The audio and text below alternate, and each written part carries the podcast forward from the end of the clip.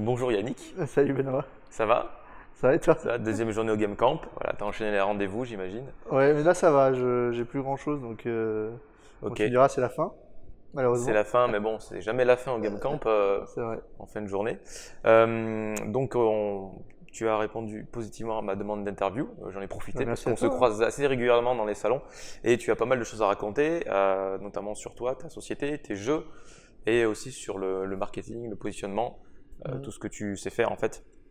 Donc, euh, Yannick, est-ce que tu pourrais te présenter comme si tu te présentais en soirée par exemple? Ouais, bah je m'appelle euh, Tavrox euh, ou Yannick et euh, je fais, je suis creative director euh, du coup dans la boîte que j'ai créée depuis trois ans maintenant. On a créé Neurodeck, euh, le- notre premier jeu qui est sorti sur PC et Switch, édité par Goblin Studio. Et là, on attaque une deuxième production, donc on a fait différentes euh, pré-prod, et là on est sur un Tower Defense en ce moment, euh, un peu au gameplay émergent, qui s'appelle Protectors of Pomelo. Et donc j'espère qu'il sortira un jour, on va voir. On est en recherche de publisher, donc euh, voilà. D'accord. Et euh, pourquoi est-ce que tu es venu au Game Camp Alors bah pour rencontrer, euh, rencontrer et revoir des, des anciennes et nouvelles personnes, parce que mine de rien c'est important, et puis aussi pour le côté ben, social, les événements, parce que je vais pas trop voir les confs, donc au final, euh, C'est vrai que si tu enchaînes les rendez-vous, euh, t'en profites pas trop. ouais, bah, en plus il y a le replay des conférences, donc euh, Ça joue un petit peu, qui est gratuit en plus. Euh, donc d'ailleurs, n'hésite pas à aller voir les replays des confs du Game Camp. Ouais. J'ai pas posé la question sur ton parcours, savoir un petit peu d'où tu viens, pourquoi est-ce que tu fais du jeu vidéo aussi? Ouais, bah moi j'ai commencé sur le éditeur de Trackmania il y a euh, 10-15 ans maintenant. Mhm. Et après j'ai fait un peu de, pareil, le editor un peu en mode mapping amateur euh, sur Counter-Strike. Et j'ai fait une licence euh, de un DUT MMI, enfin qui s'appelle aujourd'hui MMI, qui s'appelait SRC avant. Ah, j'ai fait pareil. C'est le- l'école des bestes. et réseaux de communication, et MMI, c'est média. euh, Multimédia multimédia. et médias numériques. Ah, Ok. je plus. Bref. Euh, c'est du multimédia en tout cas. Ouais, c'est ça. J'ai fait licence pro de game design à, à Bobigny. J'ai tenté l'engine, j'ai raté trois fois. Et je me suis dit, bon, bah, je fais mes jeux et puis euh, le steak. quoi. D'accord. Euh, une petite parenthèse sur ton frère qui euh, est aussi développeur de jeux, qui t'a peut-être donné envie de. Oui, complètement, oui. Bah, c'est lui qui m'a dit que c'était possible, donc euh, on... c'est bon, bah, on va, on va tenter ça, quoi. David que j'ai inter- interviewé euh, il y a assez longtemps, en 2018. Ouais. Donc, euh, qui est développeur, game designer, qui a bossé chez Mo- Motion Twin. Et Ouais. vous, êtes, euh, vous avez aussi travaillé sur euh, un jeu en commun. Double Kick Heroes Double ou Double Heroes. Kick Heroes pour les, pour les intimes. Voilà. C'était la petite parenthèse euh, browser. Oui, un jeu euh, de rythme basé sur euh, le, le métal. J'utilise en référence pour parler de jeux de niche, justement. Ouais, Je trouve ça intéressant. Donc, euh, euh, tu es euh, creative director, mais tu as aussi une boîte euh, qui, ouais, euh, une marque, bon, marque. c'est vraiment une marque euh, qu'on appelle MetaGazer. Et on fait de la stratégie marketing, euh, notamment pour les indépendants. Euh, par exemple, on avait fait une, une analyse de marché sur le marché du deck building, qu'on a pu rendre public du coup pour un studio qui s'appelle Nameless 13. Et c'est vrai qu'on aime bien ça, le côté stratégie marketing, parce qu'on aime bien analyser des genres de jeux, le positionnement, pas mal. on trouve que c'est très important pour faire aussi des jeux dans des bonnes conditions, parce que le, le problème c'est que pendant très longtemps, bah, les gens ils faisaient juste un jeu dont ils avaient l'idée, ils se demandaient pas s'il y a un marché pour, mais aujourd'hui c'est tellement compétitif que tu es obligé de te poser des questions avant aussi. Quoi. Donc, euh, Quel type de questions, par exemple ben, ce qui est mar- ce qui est marrant, et ce que je conseille souvent, c'est faire un benchmark. Donc typiquement, tu fais une liste de 30 jeux qui correspondent à ton jeu, qui sont des compétiteurs, entre guillemets, et tu regardes le prix moyen, euh, le nombre de reviews, et euh, un peu le scope moyen, aussi les, features. Tu vois, ce qu'on fait, euh, par exemple, c'est, on dit, bon, on, va voir, on va voir tous les jeux, on va voir les avis, les reviews positives et négatives sur Steam, et on dit bah, qu'est-ce qu'ils ont, qu'est-ce qu'ils ont soulevé qu'il fallait dans le jeu, donc qui était bien dans le jeu, et qu'est-ce qu'ils ont soulevé qui n'était pas bien dans le jeu. Un exemple sur le deck builder, c'est la quantité de cartes, la rejouabilité, et euh, donc qui était nécessaire. Et après aussi un peu l'originalité, c'est genre, euh, il faut pas que ce soit juste un clone de Slay the Spire, il faut que ce soit un, un bon, un bon deck builder, quoi, euh, avec des mé- nouvelles mécaniques. Et on aime bien faire ça pour euh, plusieurs genres. On l'a pas encore fait euh, pour beaucoup. On l'a fait pour euh, Dangost aussi de Umeshu Lovers. C'est du, du Puyo Puyo Tetris-like. Euh, et voilà. Donc euh, on fait pas mal de ça, analyse de marché quoi. Et euh, en parlant de ça, tu, tu publies ou publiais des articles sur le sujet? Ouais. sur ton Medium. Ouais. J'a- J'avais euh, traduit d'ailleurs un ou deux articles. euh, Oui, c'est vrai qu'on le- discute souvent de collaborer euh, Ouais, ouais, pour ouais. bah, partager les, les savoirs, c'est important. ouais. Il y avait pas mal de, de, de tips justement sur comment définir le prix de son jeu vidéo indépendant, entre autres. Ouais. Donc, euh, donc euh, allez regarder tout ça. Je mettrai le lien évidemment euh, sous la vidéo, sous le, sous l'article du podcast. Par exemple, Yannick, euh, si jamais j'ai envie de créer euh, un, un jeu de niche, Ok. je commence par quoi? Un automation game comme Factorio, un jeu d'automatisation, tu vois. Ok. Bah tu, en fait, tu testes les concurrents, tu regardes les reviews, positives, négatives, tu regardes le prix moyen, et en fait, tu essaies aussi de te dire, bon, bah, qu'est-ce qu'il y a besoin dans le jeu, qu'est-ce qu'il n'y a pas besoin, et ça aussi, ça, ça, ça peut être faire des choix assez forts sur euh, ce qu'il faut pas aussi. Euh, tu vois, des fois, parce qu'il y a des gens qui on voit un peu trop gros euh, par rapport à, à tout ça, et savoir ce qu'il faut et ce qu'il faut pas, ça va te permettre aussi de faire ton proto. Parce que tu, vas, tu sais que tu vas pas te concentrer sur certaines choses qui sont pas nécessaires. Quoi. Donc voilà. Et puis il faut trouver l'originalité, donc tu vas prendre ce qui est bien, Ouais. ce qu'il faut, et rajouter ta patte, on va dire, personnelle, artistique, Ouais, ils appellent Ça ça le, le hook souvent. le hook. C'est l'accroche, c'est de dire bon ben qu'est-ce qui fait que tu pitches le projet et les gens ils font ah ça c'est intéressant. Donc le- l'élévateur pitch quoi, qui va. C'est ça. Et ça en, en fait c'est aussi que tu es obligé de le faire euh, ben, dès le départ quoi.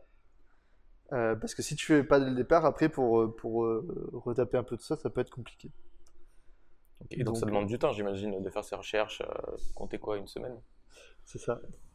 Et du coup, euh, l'étude de marché, en tout cas l'étude de la concurrence aussi, euh, ça prend du temps.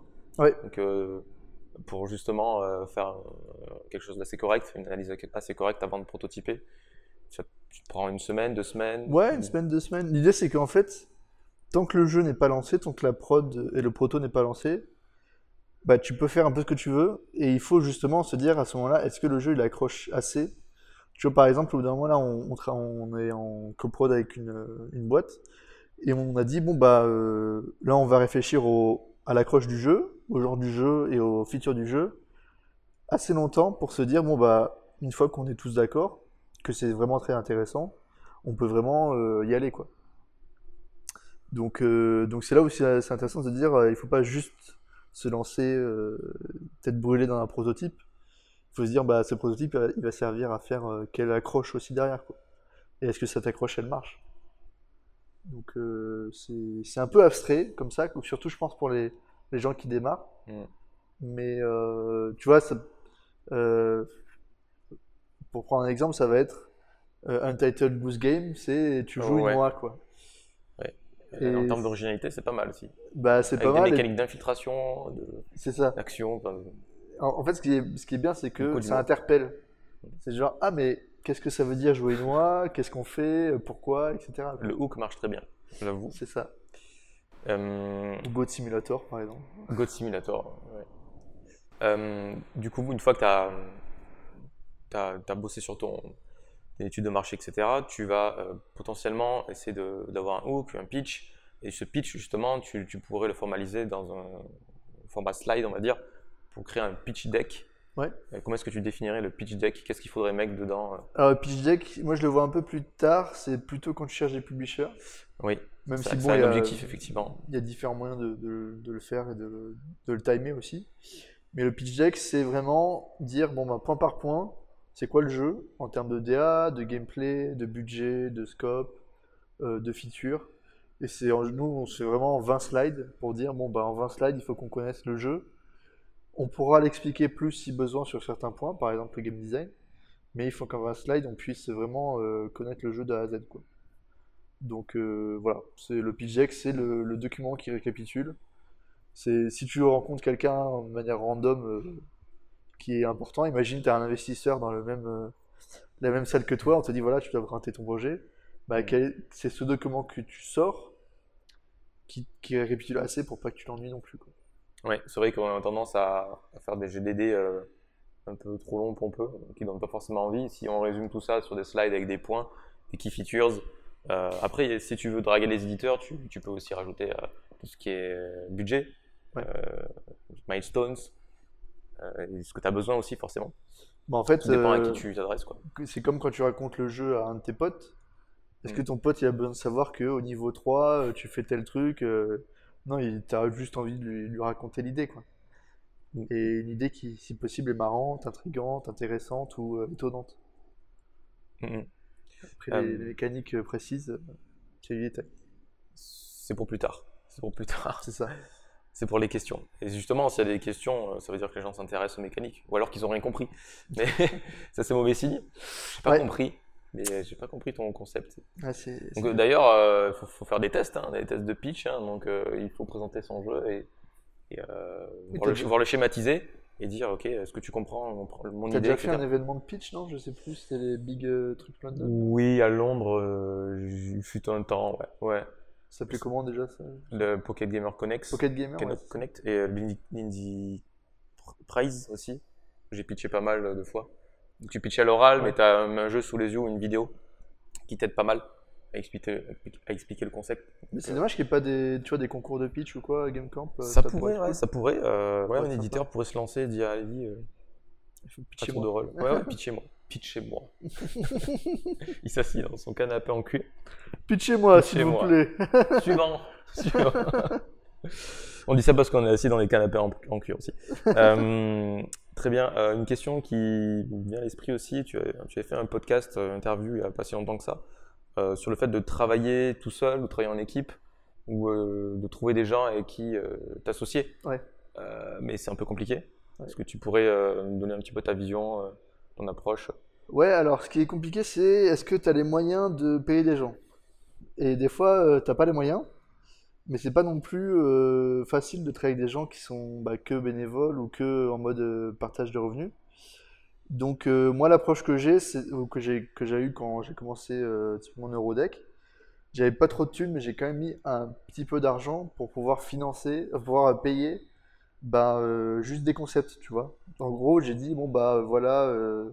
je vais te payer euh, 1000 euros pour avoir, je sais pas, 3, trois fake screens, donc des jeux qui représentent le, des, des images qui représentent le jeu. Et 1000 euros, c'est pas grand chose pour un artiste, mais bon, pour quelqu'un qui est peut-être encore junior, ça peut aider aussi. Ou même quelqu'un qui, a envie de contribuer au projet, quoi. Euh, donc c'est un peu ce mélange, euh, quand t'as pas trop de sous, euh, c'est bien d'avoir entre-deux. Parce qu'en fait, avec, avec que des gens en mode partage de revenus, ça peut être dur. Surtout sur le long terme, où en fait, la, motivation, elle peut s'étioler assez rapidement. Oui, on a tendance à faire travailler nos potes en premier euh, en disant oui, on va, on va partager les revenus, tu vas voir, euh, mais bon, il faut d'abord développer ça. Donc euh, eux, ils ont peut-être une vie de famille, ils ont peut-être euh, Ouais. besoin de payer leurs factures aussi, donc euh, ils vont prioriser forcément des projets qui, euh, qui, qui les, qui les font manger. Ouais. Donc ça, ça peut arriver. Ouais, c'est, c'est un peu l'idée, c'est que il faut arriver à faire le projet, mais il faut pas non plus. euh, Enfin, faut que ça se fait dans les bonnes conditions, parce que c'est important pour faire un bon projet, en fait.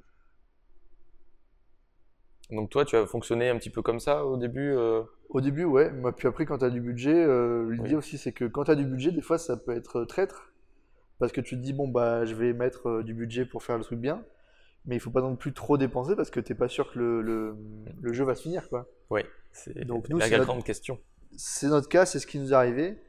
L'idée, c'est que on a un peu enchaîné les pré-prod avec un peu investir, mais on n'était pas assez convaincu pour vraiment toujours se dire, bon là, il faut aller jusqu'au bout. Et là, on a quand même un projet où on se dit, bon, il faut quand même aller au moins jusqu'à une bonne version, parce que enchaîner les pré-prod sans jamais finir non plus, c'est pas, c'est pas très simple. Il faut aussi savoir euh, shipper, quoi. Ça reste une, une compétence assez importante. Oui, tout à fait. On en parlait euh, tout à l'heure avec euh, Loïc. Euh, donc effectivement, déjà c'est bien de, de- de terminer le jeu pour Mm. pouvoir le shipper. Après, est-ce qu'il va être rentable ou non, ça c'est encore une autre question. C'est ça.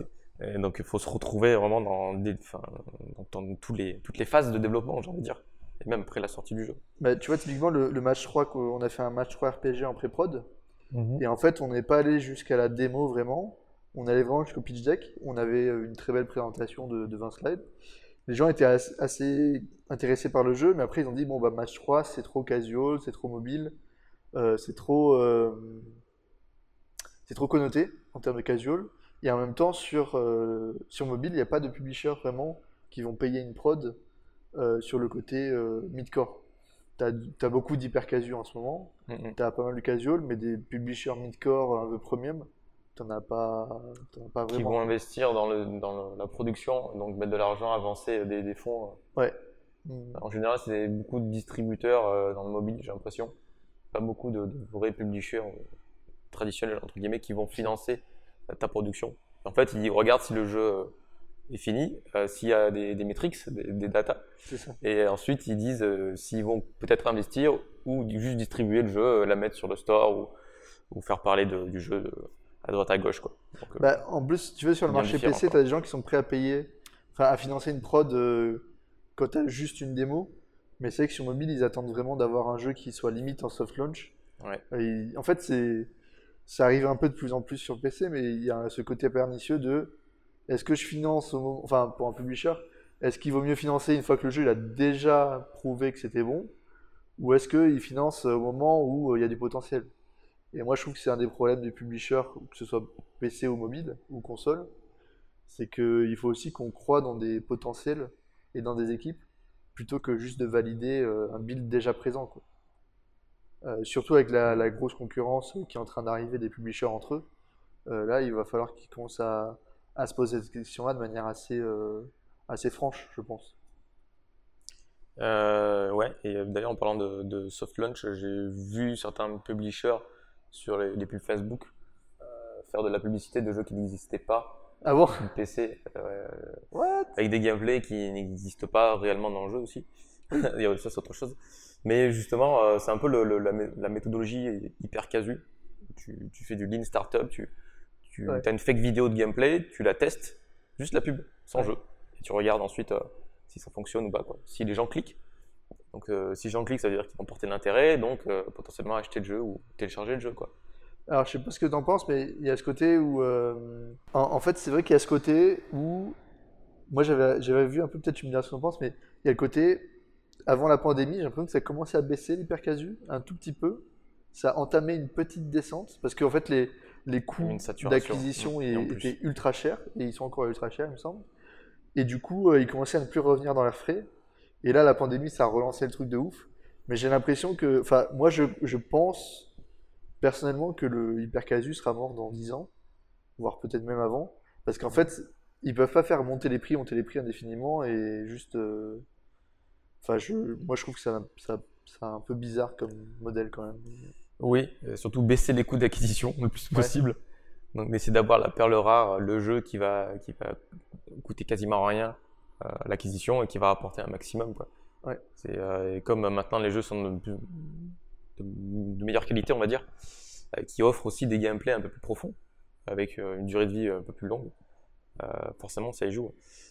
Les, les prods, euh, forcément, il faut s'y retrouver parce que euh, tu passes beaucoup plus de temps à développer un, un- juste un proto. Bah, c'est aussi ça, c'est que sur des sessions de jeu de 5 minutes, combien de gameplay tu peux faire, euh, même de, même de 1 minute ou 2 minutes, combien de gameplay différents tu peux faire? Au bout d'un moment, il y a une espèce de la- lassitude aussi. euh.